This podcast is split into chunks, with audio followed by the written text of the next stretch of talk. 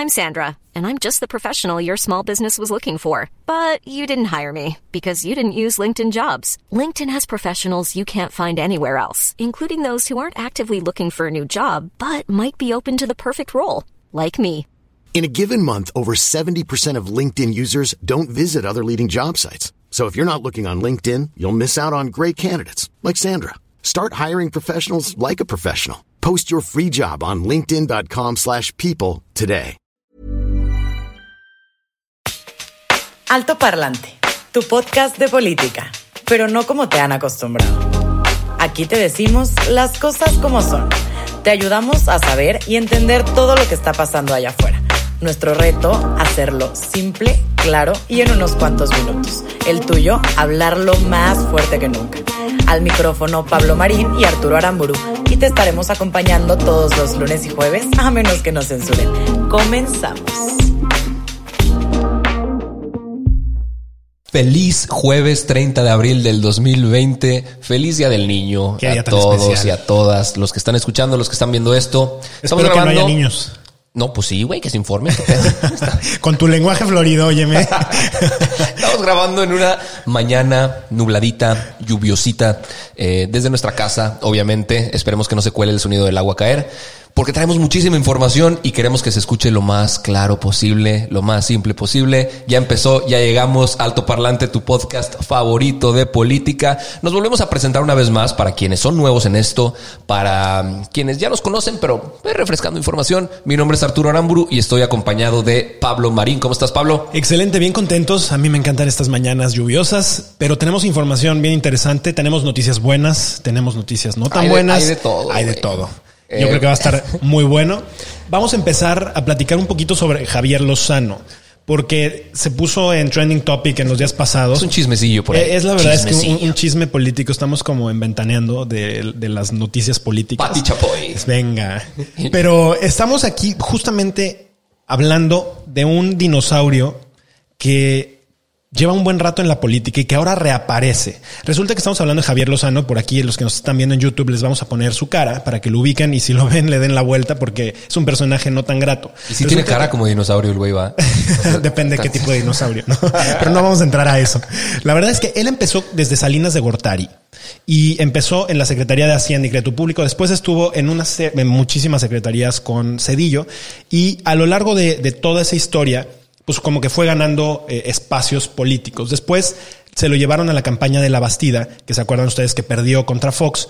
Y como que vio que la campaña iba a estar medio perdida y entonces se fue a buscar una diputación en el, justamente en- antes de, que fueran las elecciones. Resulta que también pierde la, la diputación y eh, desaparece un poco del ojo político, como que no se le sabe mucho, pues estaba el PAN, él era priista, y en el 2005 reaparece justo cuando inicia la campaña de Felipe Calderón y ahora muy pegado al candidato como secretario de Trabajo y Previsión Social una vez que ganó. Entonces, pues se, fue del PRI al, al PAN y empezó a hacer ahí también sus pininos, empezó a hacerse de, de confianza del presidente. O sea, el vato aprovechó el sexenio de Fox para ver cómo se metía en el pan. ver dónde entraba. ¿no? Para ¿no? ver dónde entraba el cabrón. Y entonces cuando justo ya estaba cerrando la, la administración de, de Felipe Calderón, dijo, pues yo cómo me prolongo aquí, renuncia a la secretaría y se va a competir para buscar una senaduría y se queda en el Senado durante un buen rato. Y ahí es cuando de repente le hacen una entrevista, bueno, le, le hacen una serie de preguntas los reporteros y hay algo muy chistoso cuando, cuando le pregunta, resulta que los, los senadores estaban tratando de bajar el sueldo porque ganan un dineral y esto fue lo que contestó. Oiga, ¿usted está dispuesta a que le disminuyan su salario? No, no. No, no, porque yo vivo de esto. A mí, esa demagogia de que sí, yo con mucho gusto doy la mitad de mi salario y luego entonces, ¿qué? Pues a robar o qué. Ese es el tema, ¿eh? Entonces se sale con este tipo de estupideces. De si me bajan el salario, a robar o qué. Y, obviamente es- llamó muchísimo la atención. Es como los ladrones que se suben al- a los autobuses o al metro en la Ciudad de México y le piden educadamente a la gente que les den su dinero porque si no podrían estárselo robando. No mames, güey. Y luego los, los arrestan y dicen, no, pero es que sí robaba, pero robaba poquito. Poquito. No, o sea, bueno, ¿qué pedo? Y, eh, eh, así- con esta, con este audio el güey como que agarró más, No, más ojo obviamente, político. pues, la, la gente dijo, no, ¿cómo que si, si me bajan el sueldo voy a empezar a robar. Obviamente se hizo sumamente viral en su momento. Después se fue al gobierno de Puebla, medio que ahí estuvo perdido un tiempo, renuncia al PAN en 2018 y al día siguiente que renuncia, porque se peleó con Ricardo Anaya, que entonces era dirigente de, del PAN y luego se hizo candidato y de hecho en algún punto le llamó que era un joven dictador. Y, bueno, se pelearon ahí, empezaron a dividir el partido para variar y al día siguiente que renuncia en el PAN, lo anuncian como eh, vocero, vicecoordinador del mensaje de José Antonio Mid, justamente el candidato del PRI. Entonces regresa a sus antiguas andanzas y pues bueno, Coño, güey. pierde Mid, Pero es que obviamente por- pierde la oportunidad por de tener otra vez trabajo. Pero es que por ese tipo de cosas, Andrés Manuel agarró más fuerza. Porque estaban dividiendo a toda la cantidad de personas que podían para que se fueran con, con algún u otro candidato y Andrés Manuel hizo lo que hizo. Claro, entonces, a ver, pierde Mid y pues obviamente este, este compa pues se queda así como medio perdido sin saber qué onda. Y resulta que hace unos días, justamente Antier, reaparece en la escena pública porque Gustavo de Hoyos, presidente de la Confederación Patronal de la República Mexicana, que es la Coparmex, que es una base, es una especie de sindicato en donde los empresarios se ponen de acuerdo para buscar hacer mejores cosas en coalición, etcétera, y que realmente creo yo que es una de las pocas eh, contrapesos que tiene el país y ha sido uno de los pocos organismos que realmente le ha exigido al presidente a través de su presidente Gustavo de Hoyos. Pero resulta que Gustavo de Hoyos abre eh, el día y dice pues que se iba a incorporar como un, el un jefe de comunicación de Coparmex, Javier Lozano. Y entonces las redes empiezan a arder porque obviamente Javier, además de que ha tenido una historia tremenda de, de chapulinear entre partido y una y otra cosa, ha sido una persona que ha insultado por redes sociales a N cantidad de personas. Ha sido en sumamente redes es, hostil. es repudiado, güey. O sea, Súper repudiado. Los, busquen- bueno, los chairos lo odian. Busquen cañón, Javier ¿no? Lozano en Twitter y entenderán de qué estamos hablando. Entenderán que es sumamente inoportuno. Es un señor muy grosero eh, y se lo traen de bajada, pero bien Claro. cabrón al güey. Y entonces empieza Gustavo de Dios con todo este tema.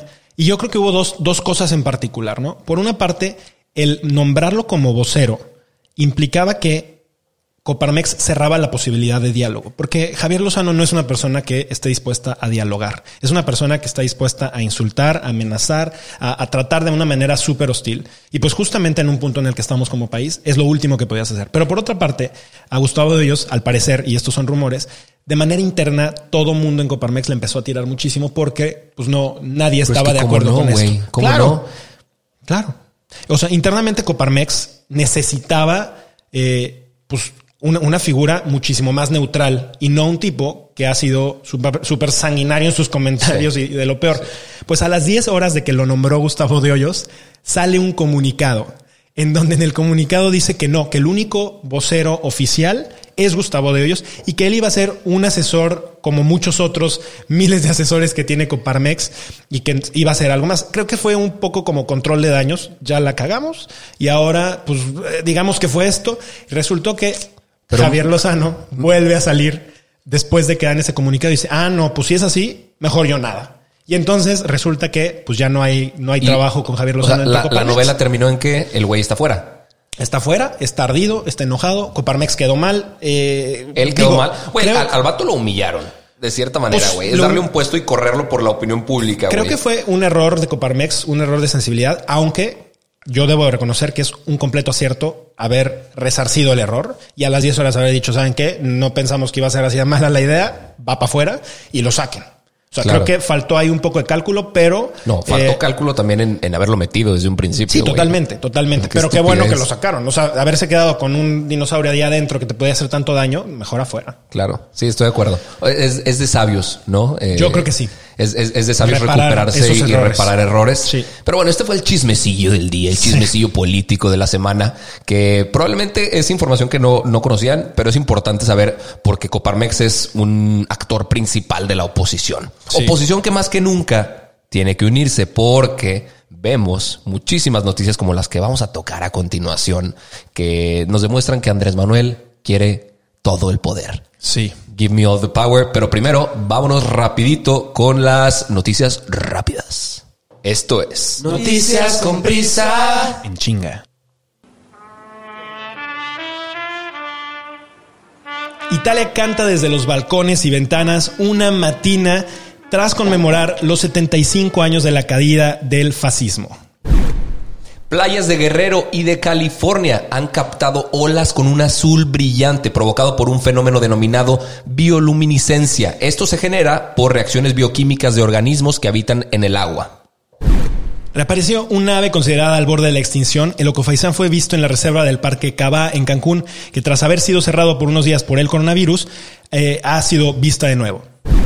La Asociación Internacional de Transporte Aéreo y la Airlines Clearing House suspendieron este miércoles la membresía de Interjet para hacer uso de la cámara de compensación. La última vez que pasó esto fue con Mexicana Aviación y terminó como sabemos.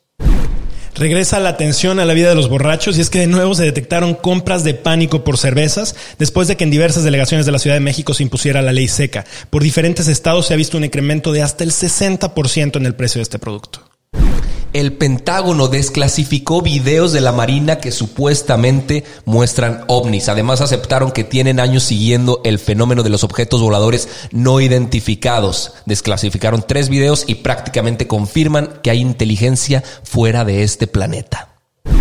Y como el país se encuentra en plena paz, sin enfermedades y con mucha abundancia, el presidente se tomó un rato para plantar árboles en su palacio, explicando lo bonitas que se verían en 15 años. Esperamos que dentro de 15 años él ya no esté como presidente.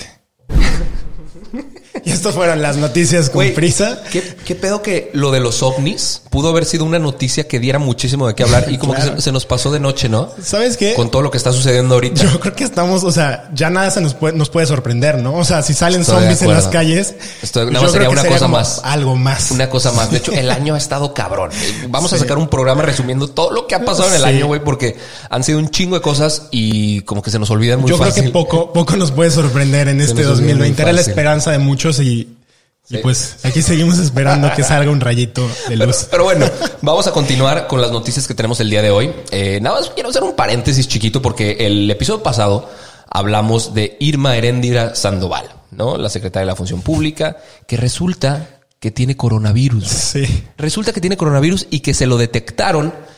Se callaron la noticia siete días y después como que se filtró y tuvieron que salir a decirla. Pero ella se reunió con Arturo Herrera, secretario de Hacienda. Arturo Herrera tuvo una reunión también con López Gatel y López Gatel ha, tenido, ha, tenido, reuniones con López Obrador. Así que quién sabe qué pueda pasar. Les deseamos lo mejor. Espero que todo salga bien y sigamos con las noticias.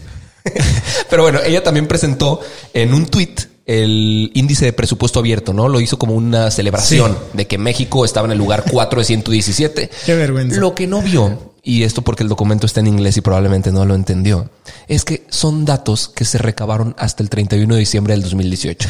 O sea, cuando Andrés Manuel todavía no arrancaba del todo su administración. un mes. O sea, celebró los datos de Enrique Peña Nieto a través de sus redes. Aplausos para Irma Arendira Sandoval, pero que se recupere pronto el coronavirus. Ahora sí, vámonos a la noticia del día, la noticia que ha acaparado los medios la noticia que está en boca de todos y tiene que estar en boca de todos, porque es algo gravísimo. Definitivamente creo que desde que hemos empezado el programa, esto puede ser eh, un golpe durísimo, el golpe más fuerte del cual hemos hablado en el programa para la democracia. Con un riesgo. En México, con un riesgo altísimo.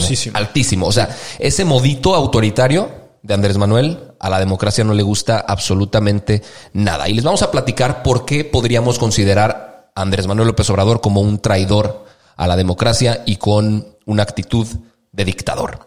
El jueves 23 pasado, hace una semana, se presentó una iniciativa para reformar la ley federal del presupuesto y responsabilidad hacendaria. Eh, quieren reformar el artículo 21, que quedaría de la siguiente forma y lo cito textualmente. En caso de que se presenten emergencias económicas, la Secretaría de Hacienda podrá reorientar recursos asignados en el presupuesto de egresos para destinarlos a mantener la ejecución de los proyectos y acciones prioritarias de la Administración Pública Federal. Ahora, ustedes podrían pensar, esto es una iniciativa que, propuso algún cabrón ahí, eh, talonero de Morena, algún diputadillo por ahí. Pero no, lo presentó el mismísimo Andrés Manuel López Obrador con su firma de iniciativa presidencial. Y entonces él lo envía a, la, Cámara Legislativa, sí, al poder legislativo y ellos se encargan de ver si pasa, ¿no? Exactamente. Y les vamos a explicar, vamos a traducir qué es lo que quieren hacer. El presidente quiere cambiar el presupuesto sin la aprobación de la Cámara. En pocas palabras, no importa lo que los diputados discutan, acuerden o voten, Andrés Manuel decide qué se va a usar en ese presupuesto, cómo se va a destinar y en qué cantidades. Se elimina la revisión por parte de la Cámara de Diputados a los cambios del gasto que debe proponer el Ejecutivo ante una fuerte caída en la recaudación. Caída en la recaudación que al día de hoy está sucediendo. O sea, se espera que este año esta emergencia económica pueda darse. No habrá contrapeso en el poder legislativo, no se tendrá que discutir con nadie si se quiere cambiar en algo el gasto público. Y así, amigos míos, sucede en dictaduras, así sucede en los regímenes autoritarios. El poder ejecutivo asume funciones del poder legislativo. Y así se va comiendo otro tipo de cosas. Es que justamente el poder legislativo, y hay que explicarles en casa, una de sus funciones principales es generar, desarrollar el presupuesto de ingresos y egresos ese presupuesto lo que dice es, mira, te doy tres pesos para que los utilices en medicamentos, te doy otros cinco para que los compres en fotocopias y otros diez para que los... Y entonces ese presupuesto se va dividiendo y se le ponen, se le llama en, la parte política, en el argot político, se etiqueta el recurso. Entonces se le ponen etiquetas para que no se utilicen en otras cosas. Lo que sí es que esto nos permite que sepamos en qué se están utilizando los recursos y que no se terminen desviando los fondos para comprar aviones presidenciales o para cualquier serie de estupideces que no tengan sentido. Lo que Andrés Manuel está pidiendo es, como quien dice, China libre y básicamente el poder hacer y deshacer lo que se le pegue la gana con el presupuesto sin que alguien más, o sea, los legisladores, intervengan en este proceso. Ahora, nada pendejo, porque lo está haciendo antes de que su partido y sus aliados pierdan el control de la Cámara en las elecciones del próximo año. En las elecciones intermedias. Probablemente le puede ir mal. Andrés Manuel quiere cambiar las reglas del juego, entonces gane o pierda las elecciones del próximo año, controlaría el presupuesto de egresos de la federación, o sea, todo el gasto del país. Se concentraría el poder eh, en el poder ejecutivo y el poder legislativo perdería, perdería completamente la asignación del gasto. Y el poder judicial, que es el que resta, pues Andrés Manuel ya tiene una subordinación de buena parte de los, de los integrantes. Entonces, pues tendría el poder completo del país. Fíjate, y lo, lo curioso es que Andrés Manuel está pidiendo este tipo de cambios. En un momento, uno, en donde creo que está tratando de sacar raja política de, la circunstancia del país. Porque además, en el artículo 29 de la Constitución, esto ya se prevé. O sea, Andrés Manuel podía haber hecho esto mismo de acuerdo a lo que la ley ya prevé. En el artículo 29 se dice lo siguiente. En los casos de invasión, perturbación grave de la paz pública o de cualquier otro que ponga a la sociedad en grave peligro o conflicto, solamente el presidente de Estados Unidos mexicanos, con la aprobación del Congreso o de la Comisión Permanente, cuando aquel no estuviera reunido, podrá restringir o suspender en todo el país o en lugar determinado el ejercicio de los derechos y las garantías que fuesen obstáculo para hacer frente de manera rápida y fácil de la situación. Entonces, con este artículo, el presidente podía haber hecho uso de esa parte. ¿Por qué Andrés Manuel está pidiendo este cambio? Porque con esto se tiene que poner, y más adelante lo dice, deberá hacerlo por un tiempo limitado. Andrés Manuel, en esta propuesta, lo, lo marca como tiempo indefinido. Este tipo de cambios, hacerlos de manera indefinida, es peligrosísimo, porque entonces estás dándole un poder ilimitado a alguien que de por sí ya tiene mucho poder. Claro. Y ahí viene un riesgo terrible. Y hablando de artículos constitucionales, en el artículo 74 se establece la facultad de la Cámara de Diputados para aprobar anualmente el presupuesto de egresos de la Federación, o sea que tiene que ser consultado para cualquier modificación. De hecho, ya existen reglas en el artículo 21 de esta ley que quieren modificar, que dice que si los ingresos tributarios, o sea, el dinero que recauda el país, si existe una caída del 3%, a lo que establece la ley, eh, se señala una emergencia económica. Y dentro de los 15 días posteriores, en este caso Andrés Manuel tendría que enviar a la Cámara de Diputados un monto a reducir y una propuesta de cómo se vería la reducción en cada dependencia. Pues bueno, el primero de abril se notificó sobre esa caída de este año y el 15 de abril, pues no llegó ninguna sugerencia, güey. Lo único que hizo fue mandar esta estupidez de propuesta para que se reforme el artículo. Para hacer con lo que él quiera con el presupuesto. Exactamente. Es lo que está pasando en México es como la fábula de la rana, que no sé si conozcan allá en casa, pero si tú pones una rana en agua hirviendo de, putazo, pues salta, porque siente, el calor, Y, y, reacciona. Pero si metes una rana en agua tibia y la vas gradualmente poniendo a punto de ebullición, la rana, sin sentir ningún peligro, se va a cocer hasta su muerte. Y eso es lo que están haciendo con nuestro país. O sea, en esa, en esa fábula nosotros somos la rana, güey.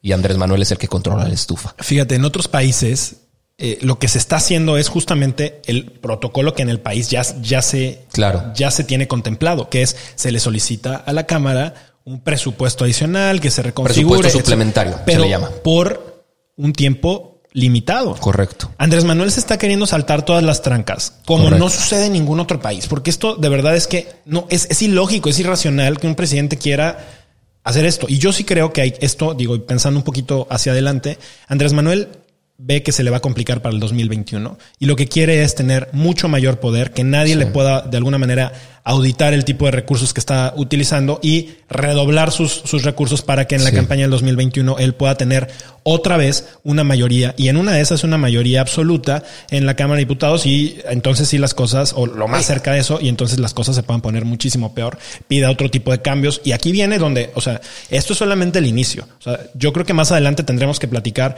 sobre otros cambios que estoy seguro que ya estará pidiendo, ya dijo el tema de las afores que habíamos ya mencionado en el en el programa, no dudo que dentro de sus planes esté extinguir al Instituto Nacional Electoral, que carajo es lo único que en este país le permite a los ciudadanos ejercer un poquito. Lo mínimo de, la, democracia, el voto. Un poquito de su voz.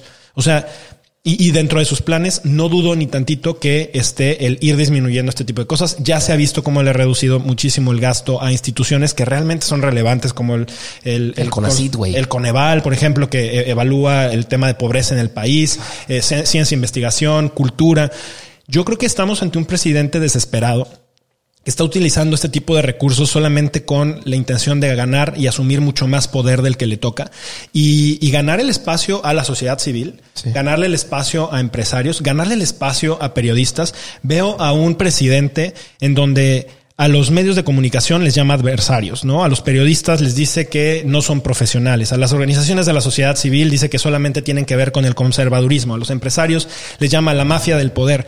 Vamos, a todos los trata de, descalificar llamándoles conservadores bajo su, su, su famosísima palabra, que lo único que está logrando haciendo con esa palabra es empezar a dividir el país y de esa manera él ganar mucho más poder en todo tipo de escaños, ¿no? Sí, ahorita que, mencionaste los presupuestos suplementarios que han aprobado otras legislaturas, güey.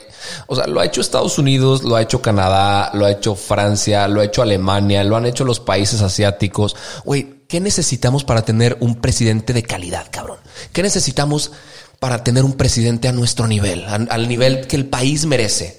O probablemente no, lo merezcamos. y presidente y gobernadores y alcaldes. O sea, porque estamos hablando por todos lados, vemos una clase política muy pobre, honestamente. Leí un artículo interesantísimo que, me encantaría platicar de, de Angela Merkel. O sea, la mortalidad del virus en Alemania. La presidenta es de Alemania. Del, del 3.4%. Eh, ella, pero era de esperarse. Ella es física, tiene doctorado en química cuántica, güey. Este cabrón tardó 14 años en acabar su carrera. O sea, eh, allá desde que apareció el primer caso de coronavirus, que fue el 27 de enero, realizaron pruebas masivas para ver quién tenía coronavirus y cómo podían controlarlo. Parte de su tiempo lo ha ocupado en paneles multidisciplinarios donde recibe consejos de epidemiólogos, psicólogos, juristas, economistas. Este vato planta árboles en Palacio Nacional, güey. Solo se ha dirigido en 14 años de mandato Angela Merkel una sola vez por radio y televisión a los gobernados. Y eso fue a mediados de marzo para explicar que estaban ante el mayor reto desde la Segunda Guerra Mundial. Y Andrés Manuel sale a decir que en México domamos la pandemia, que domamos al virus. Y lo hace diario. Y, lo hace diario, que por cierto anunció que no van a dejar de hacer las mañaneras, pueden ser virtuales o presenciales. Who gives a shit? Pero bueno, eh, él, trae su, agenda en su cabeza. Em, Ahora, ¿qué va a pasar con este, con, e, esta propuesta que presentó Andrés Manuel a la Cámara de El día de hoy se vota, ¿cierto? El día de hoy, ahí te va, eh, hay que explicar un poquito el proceso. El día de hoy se van a reunir virtualmente la Comisión de Presupuesto y también se van a reunir la Comisión de Hacienda de San Lázaro, o sea, de la Cámara de Diputados. Los de la Comisión de Presupuesto son los que deciden si eso pasaría al Pleno y tendrían que convocar la comisión permanente porque el día de hoy termina las fechas. El periodo. Eh, eh, ajá, exactamente. Termina el periodo en el que los, los diputados se reúnen a votar dictámenes de ley. Entonces, si terminan por votar que pasa al pleno y terminan por votar que se convoca, lo único que va a suceder es que se va a votar a favor. Porque como es una ley secundaria, solo necesitan una tercera parte. y esta la tiene Morena, por supuesto. Entonces, vamos a hacer precisiones aquí. Vamos a decirles quiénes son las personas que tendrían que presentarse y votar en contra para que Estemos bien atentos en casa. Sí, para que esto no pase, hay que decir nada más que en la comisión permanente hay 37 diputados para, y, se necesitan dos terceras partes, de los cuales Morena tiene 24 votos. Es decir, ellos necesitarían 25 votos para que esto se dé. Necesitarían que una persona de, la, oposición. dijera que está de acuerdo. Bailamos con el payaso. Exacto. y repasemos la lista bien, bien rápido. Por ejemplo, del PAN. Y para, si quieren escribirles para que se pongan al tiro, güey estaría excelente. Julen Rementería, Nadia Navarro, Guadalupe Murguía, Laura Rojas, Jaime Ramírez, Josefina Salazar, del PRI Manuel Añorbe, Claudia Ruiz Mació, Dulce María Sauri, Rubén Moreira, de Movimiento Ciudadano Ramón Enríquez y Mario Rodríguez y del PRD Miguel Ángel Mancera. Al tiro estos güeyes, al tiro porque si fallan, si nos fallan en esta votación, estamos fritos. Sí. Completamente. Eh, veremos qué pasa con esto. El día de hoy podríamos tener noticias y el próximo martes, si es que sucede que se convoque a la sesión extraordinaria, se presentaría el voto en la Cámara.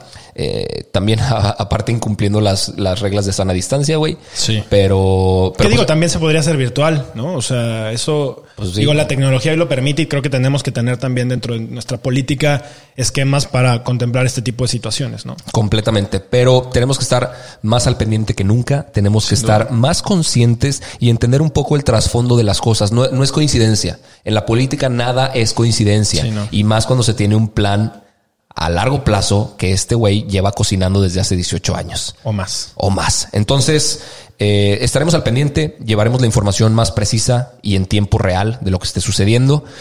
Esto fue todo por el alto parlante del día de hoy.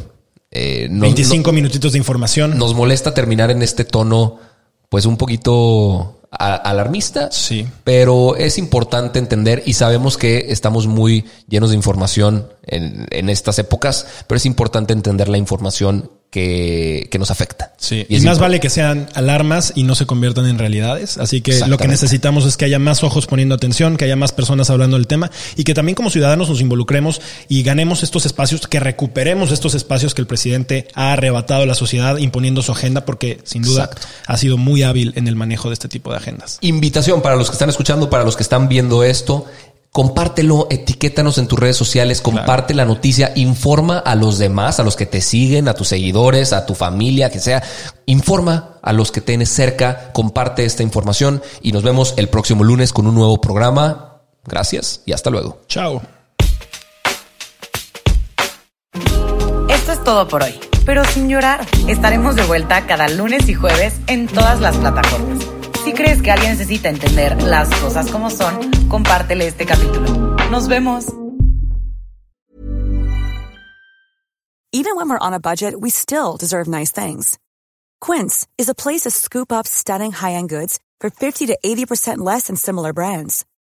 They have buttery soft cashmere sweaters starting at $50, luxurious Italian leather bags, and so much more. Plus, Quince only works with factories that use safe, ethical, and responsible manufacturing. Get the high-end goods you'll love without the high price tag with Quince. Go to quince.com slash style for free shipping and 365-day returns.